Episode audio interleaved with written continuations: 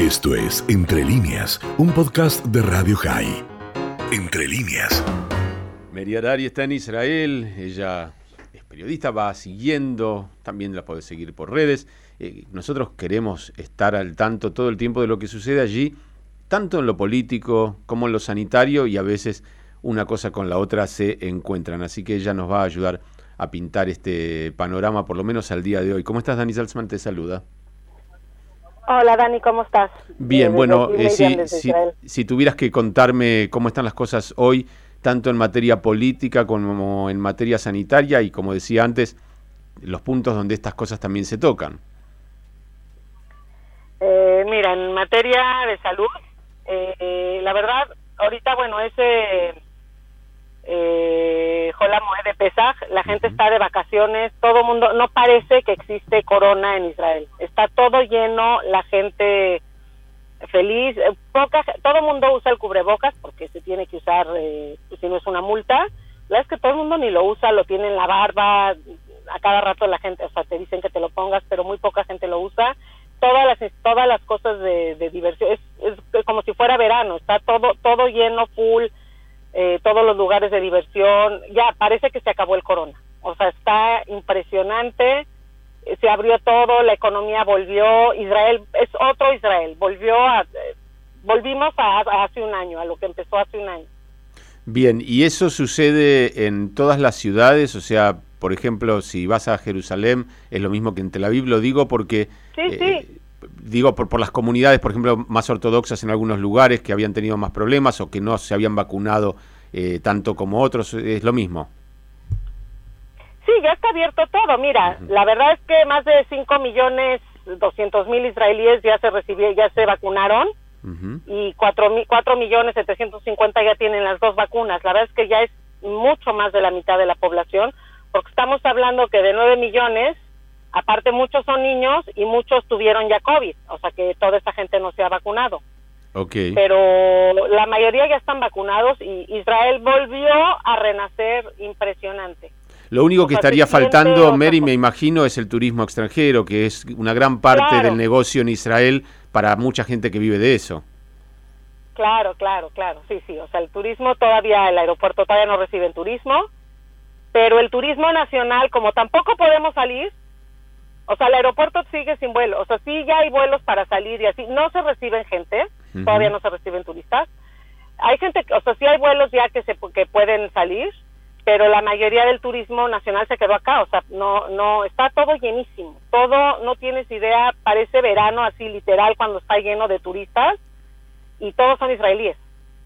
Bien, bueno, al menos eh, una parte del turismo va, a poder recuperar algo de todo lo que se perdió en el año pasado. Mary, contame un poquitito del aspecto político, porque sabemos que en estos días de pesas, por supuesto, hay de alguna manera un impas, pero las conversaciones siguen. Pues siguen, la verdad que no se han puesto de acuerdo. Eh, así como puede ganar Netanyahu, puede ganar la PIB Siguen, la verdad que nadie sabemos. Es, es una cosa ya desgastante, ya, ya todos estamos cansados porque es lo mismo con lo mismo y, no sabemos, no sabemos. O sea, un día está ganando uno, un día está ganando otro, un día uno se piensa unir con un partido, otro con otro. No, no hay todavía una, no sé, no sé cuándo va, cuándo va a terminar. La verdad no te sé decir cuándo va a terminar esto, cuándo se va a saber porque se tendría que haber sabido ya y, siguen así, siguen igual se da la paradoja de que en Israel eh, los que votaron a un partido o al otro no saben si ganaron o perdieron. O sea, no, saben si estar, no saben si estar contentos o tristes. 100%, nadie sabemos, o sea, si es verdad que Bibi tuvo más votos, él, él solo, su partido, sí es verdad que tuvo mucho más votos que la PIB, eso es un hecho. Pero igual eh, aquí como como son las, este, o sea, se tiene que juntar con más, con más eh, con más bloques, con más, partidos. Bloques, entonces con más partidos. Entonces eh, es igual, o sea, la PID sí tendrá menos votos que Netanyahu, pero al final igual hay también bastante gente que se une con él y también hay bastante gente que se une con Netanyahu. Entonces al final están casi empatados. Está está la situación exactamente lo que dices. O sea, nadie sabemos si ganamos o perdimos y se ha, se ha llegado a hablar de unas siguientes elecciones. Poco tiempo. O sea, está la gente o sea, ya harta. Sí, aparte eh, se nota la baja, la merma en la cantidad de votantes, en Israel no es obligatorio ir a, ir a votar, y si esto sigue así, cada vez va a votar menos gente. Lo que pasa también es que eh, Yair Lapid también se hizo mucho, otra vez, no viví.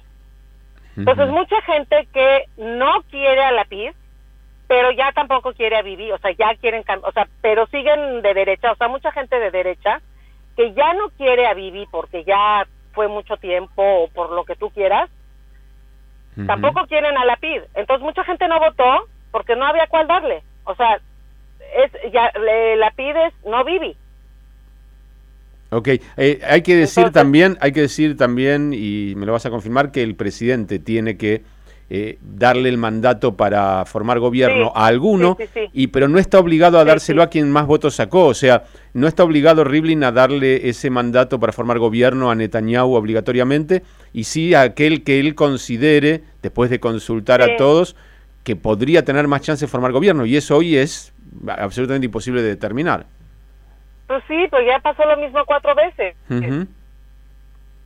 Entonces, es lo que te digo, la gente ya está, ya, ya la gente está cansada, o sea, ya es como que si fuera una broma, ya, ya, no, no, no crees que estás hablando de las votaciones de tu país, parece una broma que votas y votas y seguimos en lo mismo y seguimos en lo mismo y seguimos en lo mismo. Y, va siendo tiempo, como hablamos con tantos eh, colegas, con tanta gente en Israel, de ir pensando en una reforma electoral, porque me parece que Israel está eh, en, un atascamiento que solo se va a poder determinar si algún día cambia el formato de elección, porque así no se puede. De todas formas, si algún gobierno se pudiera formar, siempre tiene una debilidad tan grande que dura poco.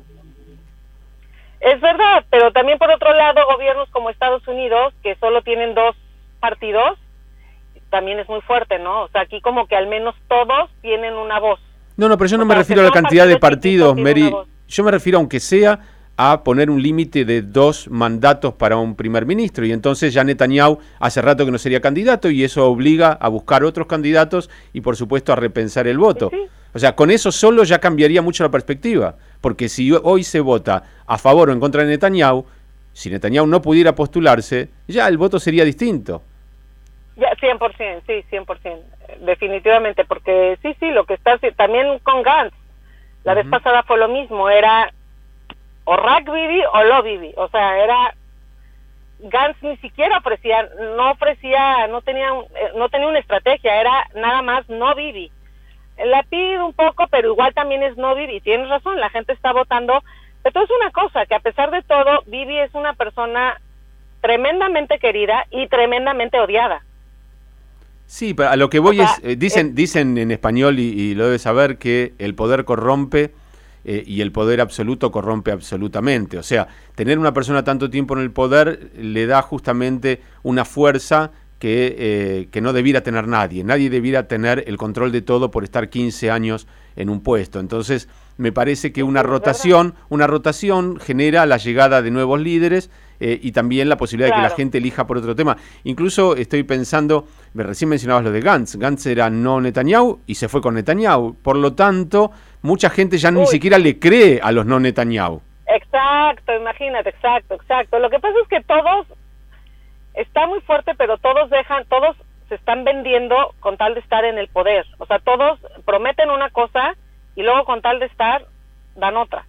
Sí, y después tenés un país que tiene 30 ministerios porque no se sabe cómo hacer para quedar bien con tanta gente, lo cual es absolutamente ridículo. Bueno, es muy interesante el panorama político, Mary. La gente te sigue, te lee, te escucha, así que eh, vamos a seguir en contacto. Siempre tratamos de estar al día con lo que sucede en el Estado judío y por supuesto ustedes nos ayudan mucho. Te mandamos un abrazo grande, Haxameach, Moadim Lesimha allí y cuídense a pesar de que parezca que todo pasó.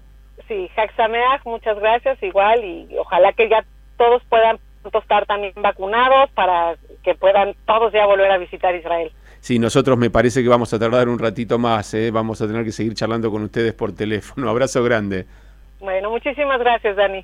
Mary Arari, desde el Estado de Israel. Esto fue Entre líneas, un podcast de Radio High. Puedes seguir escuchando y compartiendo nuestro contenido en Spotify, nuestro portal radiohigh.com y nuestras redes sociales. Hasta la próxima.